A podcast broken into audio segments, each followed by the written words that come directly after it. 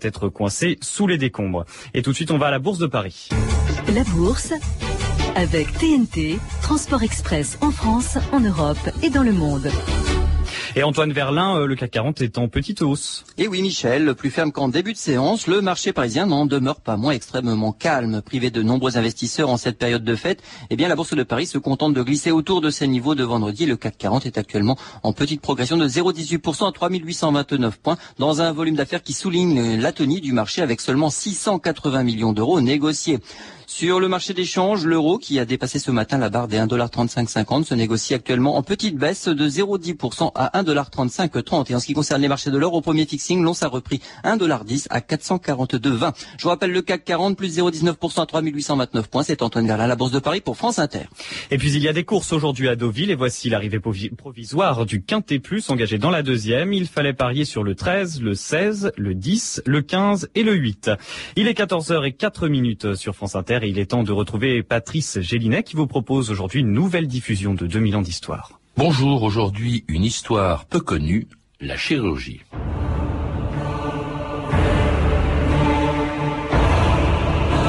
J'espère que tu vas mieux soigner le roi que les pauvres de l'hôpital.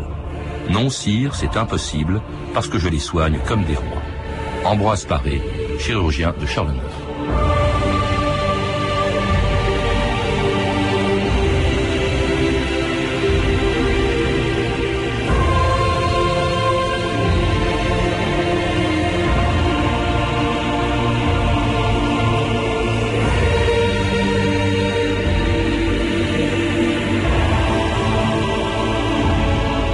2000 ans d'histoire.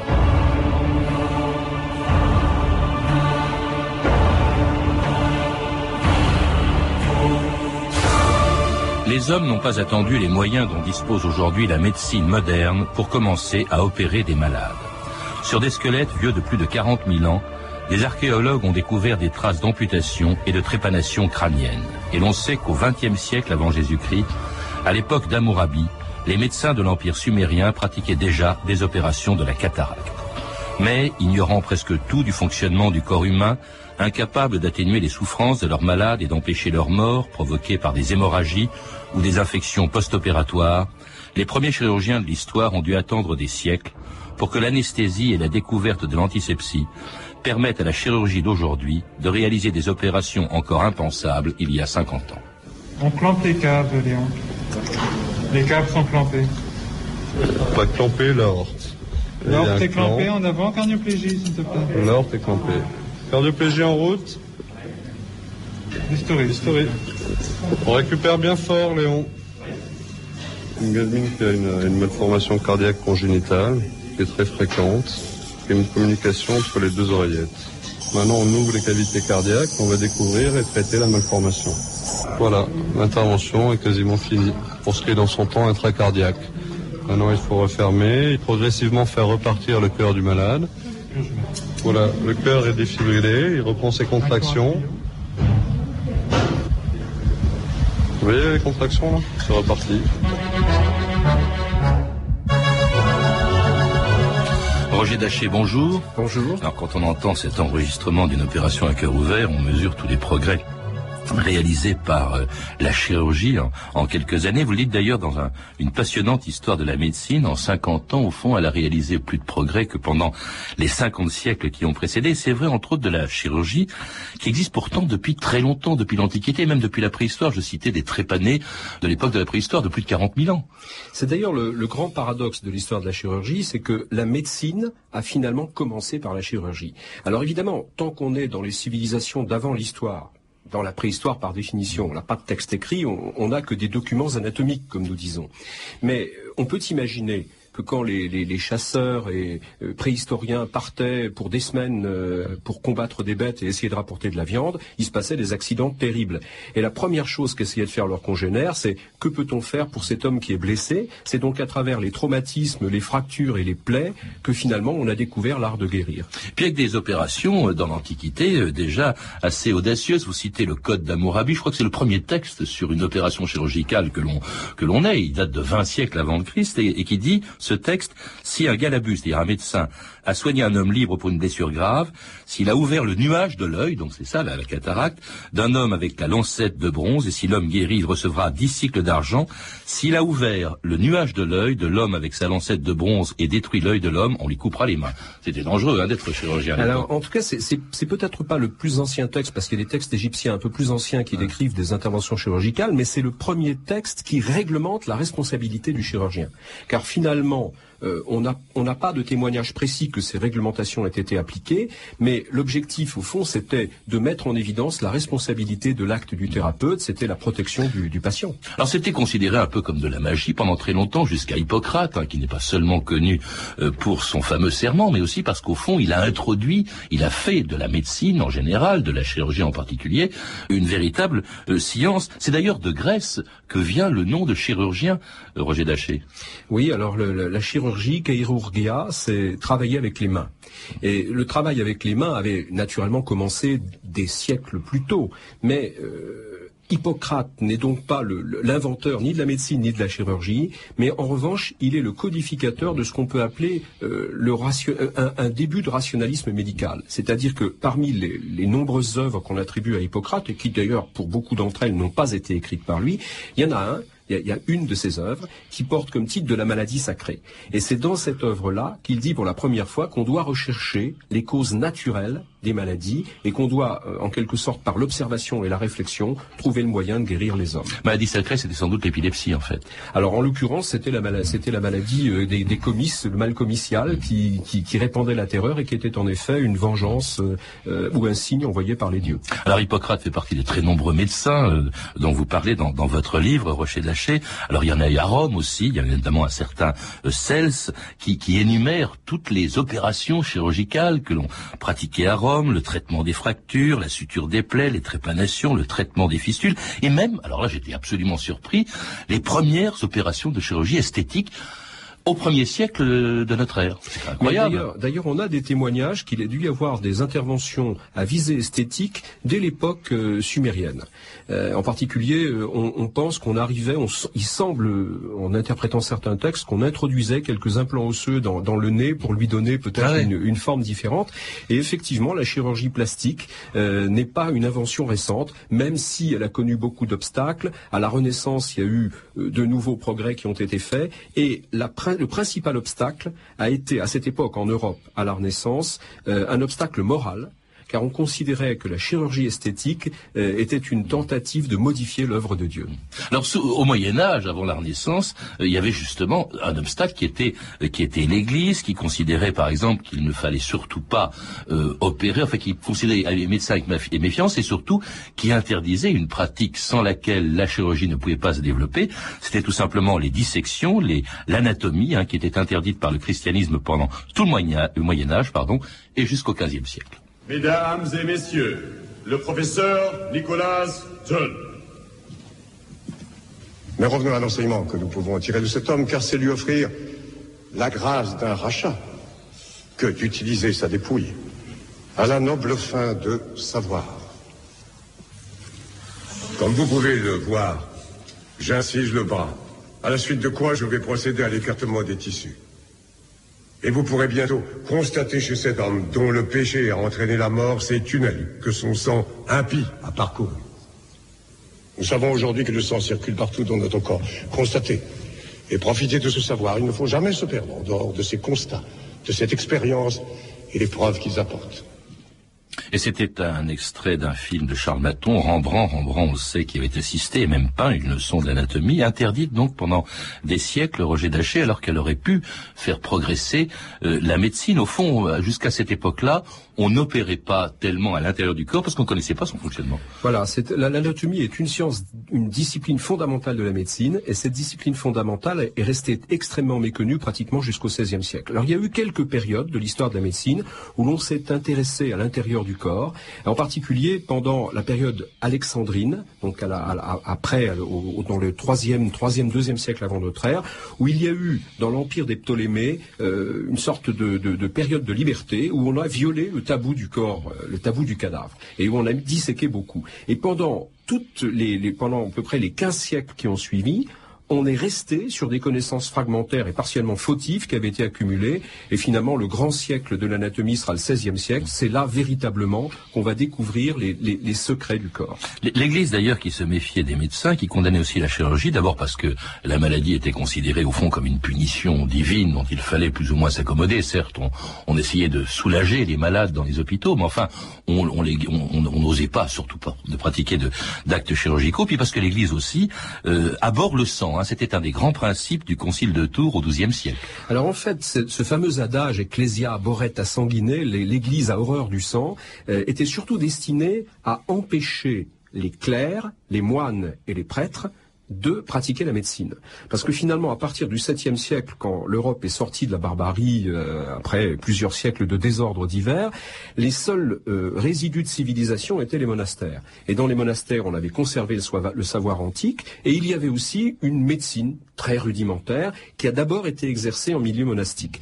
Et les autorités religieuses ont considéré que les clercs, les moines sortaient de leur, de leur rôle s'ils se livraient à l'exercice de la médecine. De sorte que il n'y a pas vraiment eu une condamnation de la médecine, mais une condamnation de la pratique de la médecine par des hommes d'église. Et surtout euh, des, des, chirurgiens. Vraiment, c'est un, travail qu'on laisse euh, véritablement euh, à des barbiers. Hein. C'est extraordinaire de penser quand même que pendant des siècles, les opérations étaient faites par des gens qui avaient plus l'habitude de raser des barbes que d'opérer des malades. Les, les barbiers, pendant des siècles, c'était la corporation chargée de la chirurgie, séparée, distincte de la médecine. Oui, et, en fait, la, raison en était simple, c'était des gens qui possédaient un couteau, et surtout à cette époque... Il m'a bouché aussi. Euh. Bien sûr, mais à cette époque, et jusqu'à une époque assez tardive, c'est-à-dire finalement jusqu'à l'avènement euh, de l'anesthésie, la chirurgie était avant tout un art très superficiel on ne pénétrait pas vraiment dans mmh. l'intérieur des corps, et par conséquent, on rasait, on, soignait les plaies, on soignait les, furoncles, les abcès. C'était une chirurgie extrêmement superficielle, et on considérait que le barbier était largement suffisant pour y subvenir.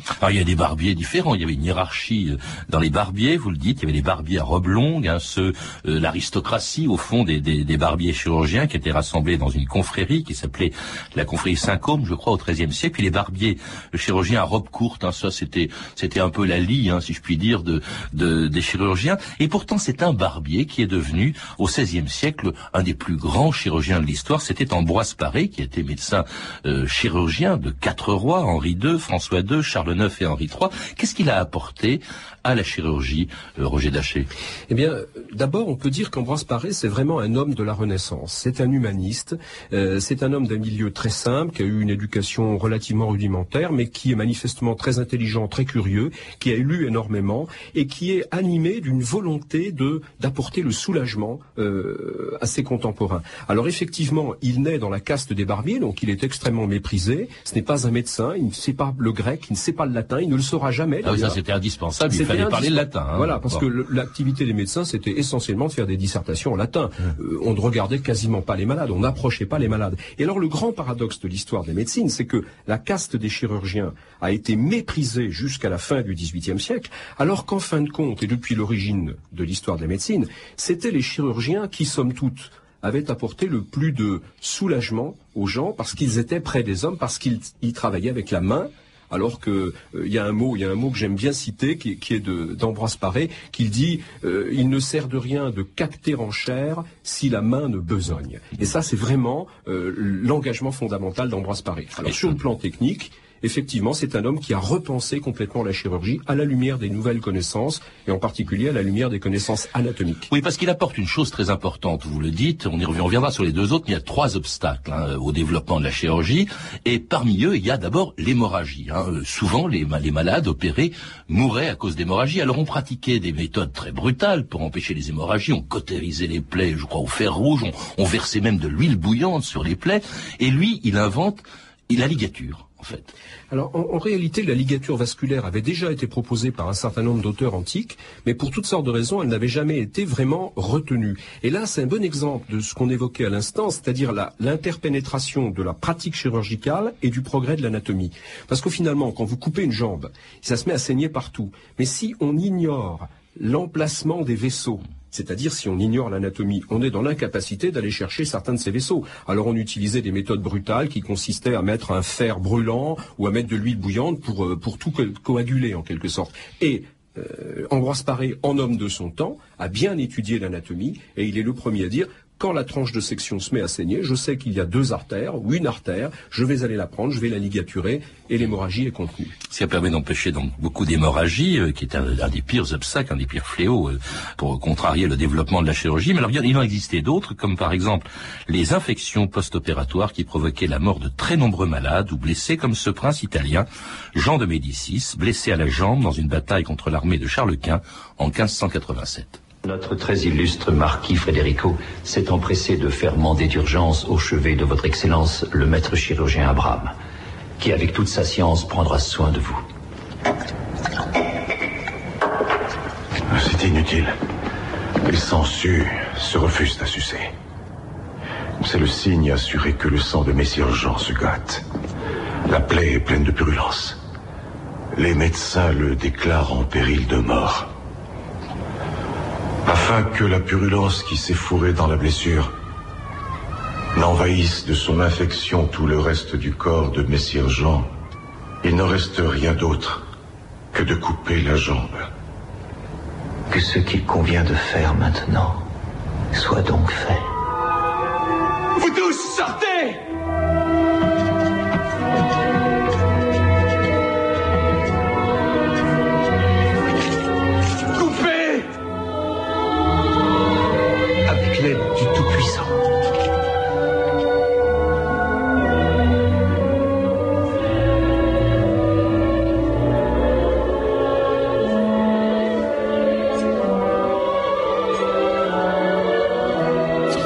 France Inter, 2000 ans d'histoire aujourd'hui, la chirurgie et cet extrait du film Le métier des armes, la mort de Jean de Médicis, infecté par une blessure à la jambe et mort après une amputation en 1587. C'était, c'était terrible les opérations de l'époque, hein, euh, et on en mourait très souvent, souvent par infection d'ailleurs, Roger Daché. Alors ce qu'on vient d'entendre, c'est, c'est la vie quotidienne sur les champs de bataille. Je dis sur les champs de bataille parce que la guerre a été un puissant moyen de faire progresser la chirurgie euh, à travers les âges. Et les grands chirurgiens ont avant tout été des chirurgiens de guerre.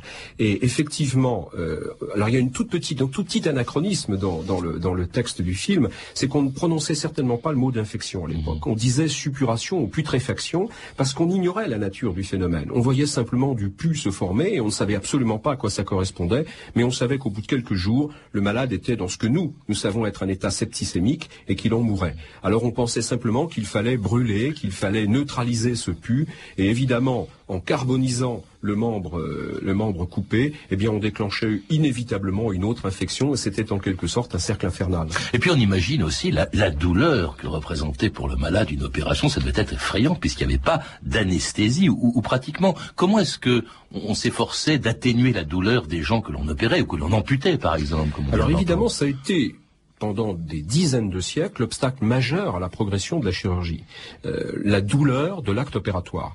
Alors de, depuis pratiquement l'Antiquité, on savait que par exemple l'opium, la, la jusquiame, la mandragore pouvaient déterminer un petit état euh, euh, anesthésique très léger, analgésique très léger. Euh, Paré, Paré provoquait, je crois, l'évanouissement de son malade en appuyant sur sa voilà, carotide. Alors Paré, par exemple, a inventé d'autres procédés. Il, il, appuyait sur la carotide d'un patient pour provoquer un évanouissement. Euh, il comprimait les gros troncs nerveux. Alors généralement, on s'en retenait à partir de, du Moyen Âge. Le, le, procédé le plus classique, c'était de donner du vin, du vin fort, pour déterminer un léger état d'ébriété. Et puis quand ça ne suffisait pas, alors on faisait appel au sentiment de courage, à la volonté, et on mettait dans la bouche du patient euh, une poire d'angoisse, c'est-à-dire cette balle de plomb dans laquelle il pouvait mordre, et qui était d'ailleurs le même instrument qu'utilisaient les bourreaux et les voleurs. C'était exactement les mêmes méthodes. Il faut montrer en, en quoi ça a paralysé la chirurgie, parce qu'au fond, ça empêchait, par exemple, d'abord le, le, le, malade gigotait. Pour les nerfs du chirurgien, ça devait être également très éprouvant. Il n'y a pas que le malade qui souffre, il y a les chirurgiens qui ne peuvent pas travailler, d'où des opérations forcément très courtes. Alors effectivement, le, dans, beaucoup de cas, malgré le vin, malgré la poire d'angoisse, ce qui pouvait arriver de mieux pendant l'intervention, c'est que le malade, ne supportant plus la douleur, tombe en syncope. Alors à ce moment-là, le chirurgien était content parce qu'il avait quelques instants pour besogner avec encore plus d'ardeur. Et jusqu'à l'invention de l'anesthésie, un bon chirurgien, c'est un chirurgien qui va très vite.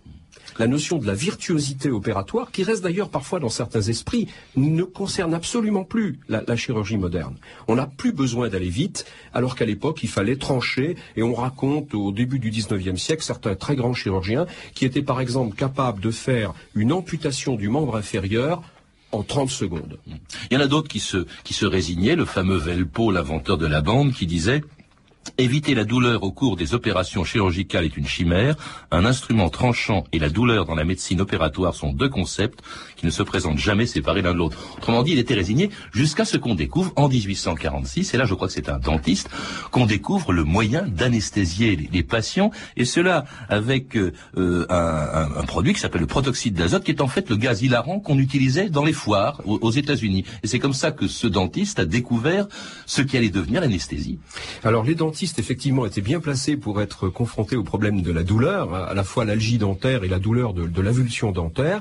Et effectivement, d'une manière un petit peu euh, imprévue, on a découvert que euh, l'inhalation de ce gaz hilarant qui suscite euh, un état d'euphorie, qui fait commettre un certain nombre de folies, à certaines doses et dans certaines conditions, déterminait une anesthésie. Et pour la première fois, on a réalisé une avulsion dentaire sans douleur. C'était le début d'une aventure extraordinaire. Avec la paternité qui était un peu partagé parce qu'il y avait ce médecin euh, qui s'appelait Horace Wells, il y avait son assistant Morton, il y avait également un médecin qui était le premier à pratiquer une opération assez plus difficile euh, à Boston en 1846 et devant des témoins, le docteur Warren. Et alors tout de suite, c'est une révolution. D'abord, tout le monde, ça se répand à une vitesse folle dans toute l'Europe, dans toute la, sur tout le continent américain, euh, et c'est, ça a des conséquences énormes. Alors, c'est une révolution, vous le dites, Roger Daché. Il a fallu à peine quelques mois pour que euh, l'anesthésie se répande dans l'ensemble du monde médicalisé euh, des États-Unis qui commence à, jouer un petit rôle dans, dans, la science à l'époque et surtout en Europe, parce qu'effectivement, on reprend les mots de Velpo tout à l'heure, euh, un, de ces médecins dit enfin l'horreur va disparaître de notre de notre profession.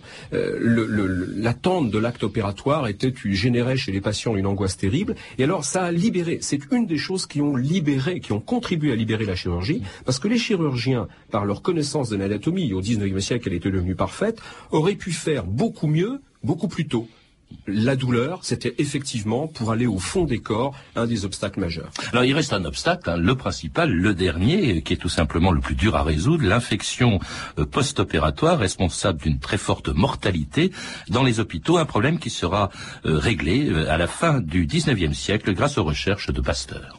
L'infection microbienne est une atteinte à l'ordre public. C'est Pasteur qui est une atteinte à l'ordre public. Peter, je vous ai entendu ici même expliquer l'effarante mortalité dans nos hôpitaux par je ne sais quelle spontanéité morbide. Oui, monsieur, à Paris, il vaut mieux accoucher dans la rue qu'à l'hôpital. Et pendant ce temps, le docteur Lister, à Glasgow, le docteur Semmelweis, Budapest, ont réduit des trois quarts les cas de septicémie en utilisant les principes d'hygiène de Pasteur. Et ces principes d'hygiène, Roger Daché, c'était tout simplement d'exiger des chirurgiens qu'ils se lavent les mains, euh, qu'ils changent de vêtements parce qu'ils opéraient en redingote, euh, ou encore qu'ils stérilisent euh, leurs instruments. Il a quand même fallu des siècles pour en arriver à quelque chose qui a un principe qui nous paraît aujourd'hui simplissime. Oui, pour éviter l'infection. Au fond, c'était ça le vrai problème. Oui, simplement, il fallait comprendre ce que c'était que l'infection. Et pendant très longtemps, on n'a pas parlé des micro-organismes qui échappaient évidemment à la vue. On ignorait qu'il y avait des êtres vivants qui provoquaient les infections. On, appelait ça la fièvre des plaies. Et surtout, on pensait que c'était des miasmes. Alors qu'est-ce que ça voulait dire des miasmes? Ça voulait dire des poisons qui sont répandus dans, dans l'air ou dans l'atmosphère. Mais l'idée qu'il s'agissait d'organismes vivants qui pouvaient se reproduire et se transmettre d'un être à l'autre, c'est une idée qui n'existait pas. Et évidemment, il a fallu la grande révolution pastorienne pour qu'on comprenne que l'infection, c'était des micro-organismes, c'était des êtres vivants, et que si on les tuait, on supprimait l'infection. Et des chirurgiens, dont on a entendu le nom dans cet extrait de film, le docteur Semmelweis à Vienne, Lister à Glasgow, qui ont été des révolutionnaires, et pourtant ils étaient au début montrés du doigt par l'Académie de médecine. Comme pourquoi les médecins s'opposaient-ils à ces principes d'hygiène tout bêtes Eh bien tout simplement parce que dans l'un et l'autre cas, d'abord ça changeait beaucoup leurs habitudes, et euh, l'historien de la médecine est obligé de considérer l'extraordinaire conservatisme de la pensée médicale. Mais s'agissant de Lister notamment, qui était un personnage extrêmement respecté quand il a commencé à proposer la méthode antiseptique en s'inspirant de Pasteur, eh bien, ça tient principalement au fait que la révolution pasteurienne, l'infectiologie, la découverte des microbes venait d'un homme, Pasteur, qui n'était pas médecin. Mhm. C'était un chimiste, et il existe des déclarations de certains médecins de l'époque qui montrent en quel mépris on, on le tenait, simplement parce qu'il n'appartenait pas à la caste médicale. Et il y a un geste qui est très symbolique, c'est quand on a rendu un immense hommage mondial à Pasteur en 1892, il a vu une foule avancer vers lui, et au premier rang, il y avait Lord Joseph Lister, qui avait été le premier chirurgien à mettre en œuvre, dans sa pratique opératoire, les principes de Pasteur. Alors là, ça ouvre un boulevard, c'est la révolution la plus importante de l'histoire de très longue histoire de la, de la chirurgie. On, on entre bientôt dans, dans le XXe siècle et là on commence, les chirurgiens commencent à s'attaquer, à s'intéresser, à opérer des parties du corps auxquelles personne n'osait toucher. Vous le rappelez, la cavité abdominale, les poumons, bientôt le cœur, le cerveau. Et ça, c'est la grande révolution du XXe siècle. Bon, vous, vous, vous n'assistez pas beaucoup parce qu'au fond, ce qui est le plus intéressant, c'est, en plus c'est très compliqué ce qui s'est passé dans les 50 dernières années, mais au fond, c'est ça qu'ont permis au XIXe siècle l'anesthésie et euh, la lutte contre On peut penser que les grands chirurgiens du 19e siècle d'avant 1840 avaient les moyens intellectuels d'imaginer les interventions extraordinaires qu'on pratique aujourd'hui. Mais il fallait contenir l'hémorragie, l'infection, la douleur. Lorsque ces trois obstacles ont été supprimés, alors c'est une déferlante qui est arrivé et qui a donné lieu à ce progrès dont on se demande jusqu'où il, il pourra aller et qui effectivement échappe finalement à l'historien parce qu'il y a une telle, un, un déferlement tellement prodigieux d'inventions chaque jour, mais finalement tout cela était en germe dès la fin du 19e siècle. Et avec un statut pour le chirurgien qui a bien changé depuis le barbier du Moyen Âge. En effet, en effet. Merci euh, Roger Daché de nous avoir donc rappelé les débuts de la chirurgie. Pour en savoir plus aussi sur l'ensemble d'ailleurs de l'histoire de la médecine, je recommande le livre que vous venez de publier chez Talendier une histoire de la médecine de l'Antiquité au XXe siècle. À lire également le Dictionnaire de la pensée médicale, publié au printemps dernier aux presses universitaires de France, sous la direction de Dominique Lecourt. Vous avez pu entendre des extraits des films suivants Le métier des armes d'Emmanuel Olmy, Rembrandt de Charles Maton et Pasteur de Louis Béraud. Vous pouvez retrouver ces références en contactant le service des relations auditeurs, en composant de 3230, puis en tapant la touche 1, 34 centimes la minute ou en consultant le site de notre émission sur franceinter.com. C'était 2000 ans d'histoire, la technique Philippe Duclos et Sandrine Laurent, documentation et archivina Virginie Boclené, Claire Tesser, Cédric Joseph Julien et Caroline Chausset, une réalisation de Anne Kobilac.